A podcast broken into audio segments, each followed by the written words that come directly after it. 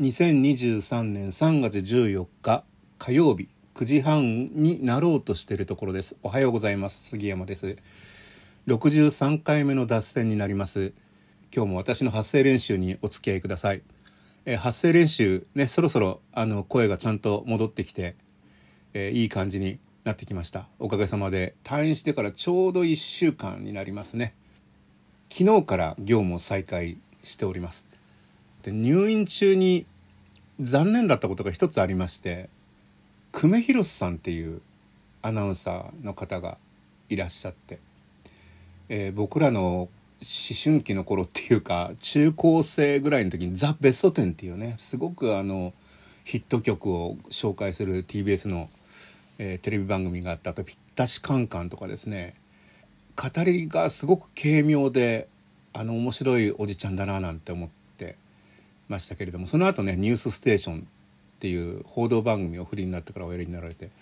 で僕が大学進学した松本っていうところは「ニュースステーション」やってなくてですね「ニュースステーション」見たさにケーブルテレビを契約して、えー、東京のテレビを全部見られるようにしたっていうぐらいなんですけど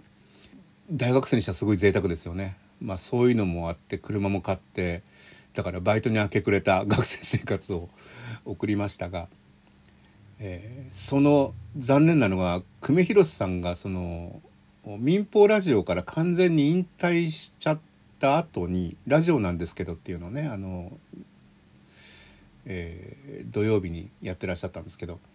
それを完全に引退された後、えー、ネットで「クメネット」「ノックノック」というウェブサイトで「クメネット」っていうコーナーを始められてそこであの動画でおしゃべりをしてくれたんですけどこれがあの久米さん東京オリンピックに結構反対されてて、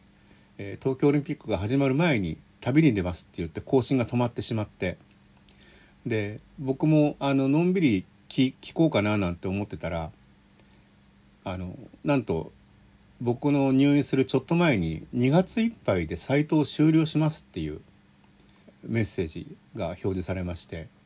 でああ大変だ。全部僕ね100何本あったんですよ。150本ぐらいあったんじゃないかな。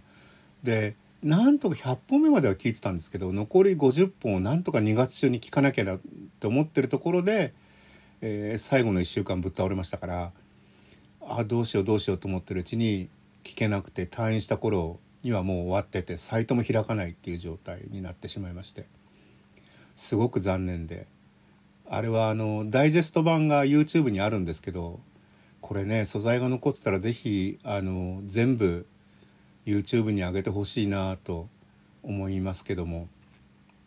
後で要望のメールとかオフィストアに出してみようかなと思いますが、えラジオがね久米さんのラジオずっと聞いてて面白かったなっていうのもあって、えラジオは結構好きなんですよ。片手間にこう作業しながら聴けるし、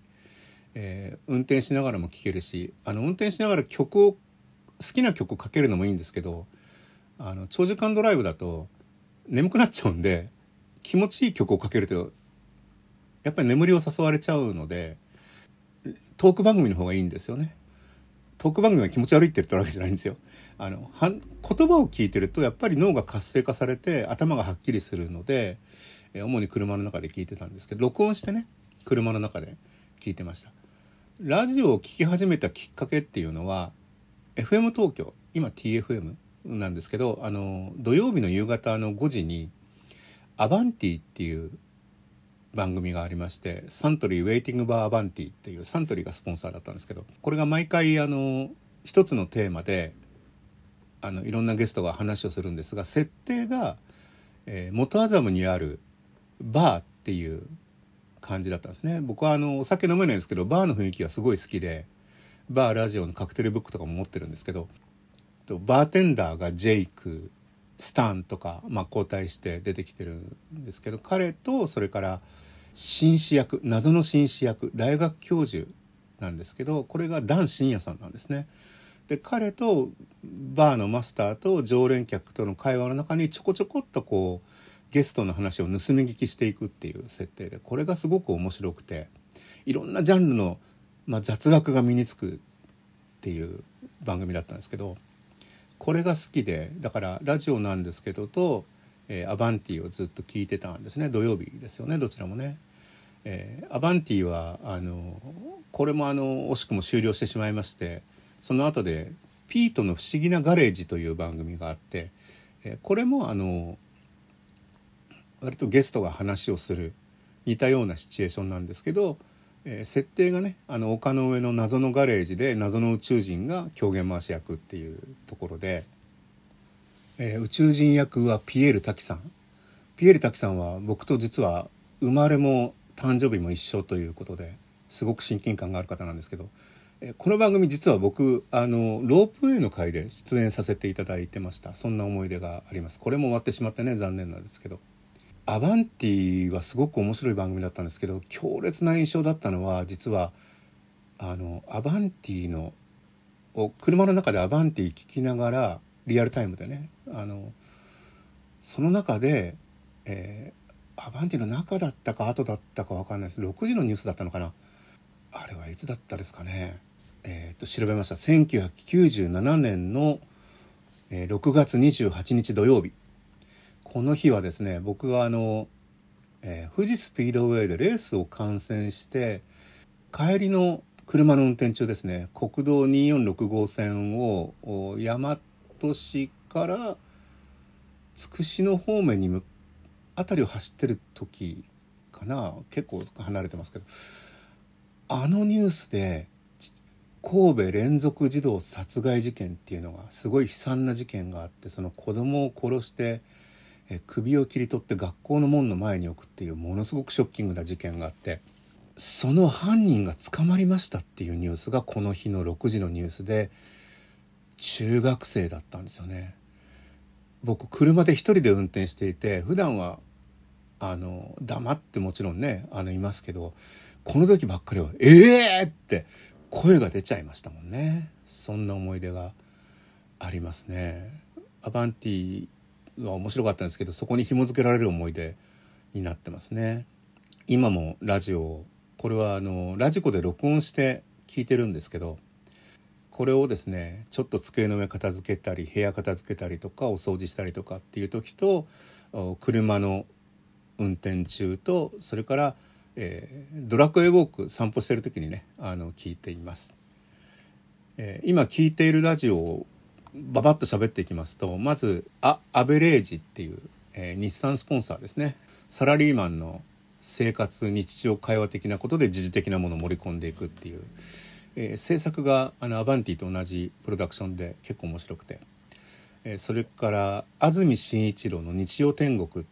ツイッターのフォロワーさんに「あの安住さん鉄分高いから面白いですよ」って言われて聞いてみたら面白くて。僕はあまりテレビ見てないんですけど安住紳一郎さんって面白い方ですよね。おしゃべり軽妙で。あの久米さんとはまた違った味のある方で。今朝のねニュース番組やってて、えー、早起きできた時はそれも見てますけど、えー、それから伊集院光さんの「深夜のバカ力」これはね伊集院さんが何かのなんなんか話題になった時に、えー、聞き始めたんですけど伊集院さんも確かね僕と年がちょっとしか違わなくてえ彼は時々ラジオで喋ってますけど俺深夜放送やってていいのかななんていう 時々ボソっていうのがちょっと面白くてあのやっぱり五道杯っていう感じでね喋るネタもねあの僕らの世代と 思いっきり同じだから確かに若い人がついてこれるかどうか分かんないような話もあるんですけど伊集院さんとは実はあのお目にかかったことがありまして犬の散歩してる時に公園で伊集院さんが草野球やっててねあのユニフォーム着てて、えー、で奥さんと一緒にいらした時にあの僕と犬と会いまして実はなんか奥さんはうちの犬のことなんかご存知だったんですよねあのミニチュアダックスフンドですけど「えー、あらあら」なんて「いつも会うわね」なんて言われて「あそうなんだ」という感じでしたね。それから伊集院さん今お便りくださいっていうのもあの円楽さんから引き継いでやってらっしゃいますね。えー、それから福山雅治さん福のラジオ木村拓哉さんのとそれから吉永小百合さん、えー、松重さんの深夜の音楽食堂それから土曜日のエウレカと東京スピークイジはゲスト次第っていう感じで聞いてます。えー、それから声優さんのラジオを聞いてます。あの、えー、早見沙織さん、鬼滅の刃の胡蝶忍さんですね。今、スパイファミリーの夜さん、それから、えー、早見さんの後の番組で小原好美さんっていうすごくあの声の可愛らしい方があって、えー、この方は僕アニメ見てないんですけど 早見さんの後にやってて聞いてていいなと思ってそれから花澤香菜さんっていうのは「琴の葉の庭サイコパス」ですね、えー、この人たちはですねあの声優大好きな自動車評論家の池田直人さんにアニメも大好き池田さんなんですけどその人にあの「あの役やってる声いい声だよね」って言うと「それはこの人だからラジオ聞きなさい」って言われて聞いてるっていう感じですね。えー、ラジオ録音溜まりすぎちゃって半年も溜まってて季節がすっかり逆転した状態で今聞いてます。